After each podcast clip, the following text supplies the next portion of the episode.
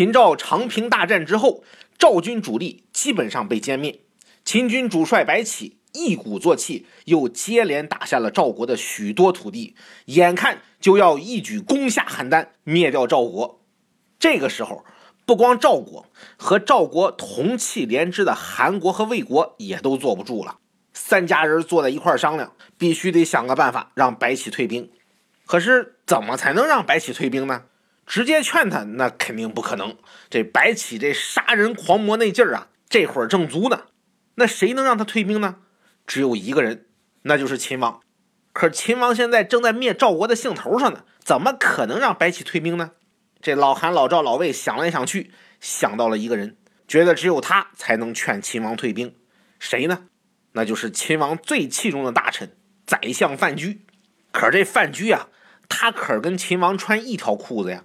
长平之战能赢下来，范雎用反间计让赵王以赵括取代廉颇，那可是起了关键作用。他怎么可能劝秦王退兵呢？韩氏啊，得靠之前说的两个字儿——利益。这老韩、老赵、老魏这次找了苏代去做说客。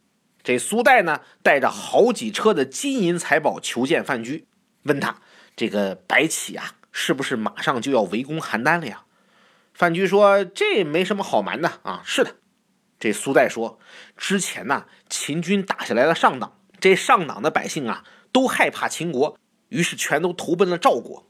这赵国百姓啊，其实也一样。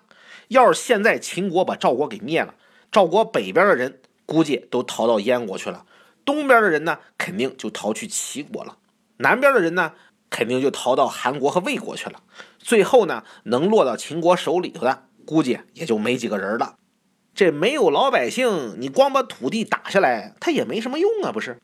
这范雎说：“嗯，有点道理。”这苏代一看有门，就使出了杀手锏。他对范雎说：“赵国一亡，秦国就可以称霸天下了。到那个时候论功行赏，那请问谁的功劳最大呀？”这范雎一听，脸色大变。秦国自商鞅变法以来，爵位、俸禄、一切封赏都按照军功计算。要是白起打下来了赵国，再要是一鼓作气把其他几个国家也灭了，到那个时候，这范雎的位置很有可能就排在白起后头了。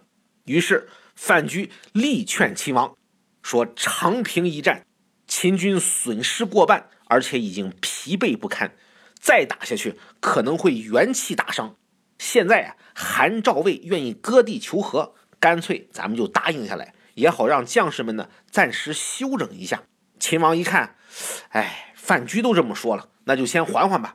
于是秦国接受了赵国的求和，双方停战罢兵。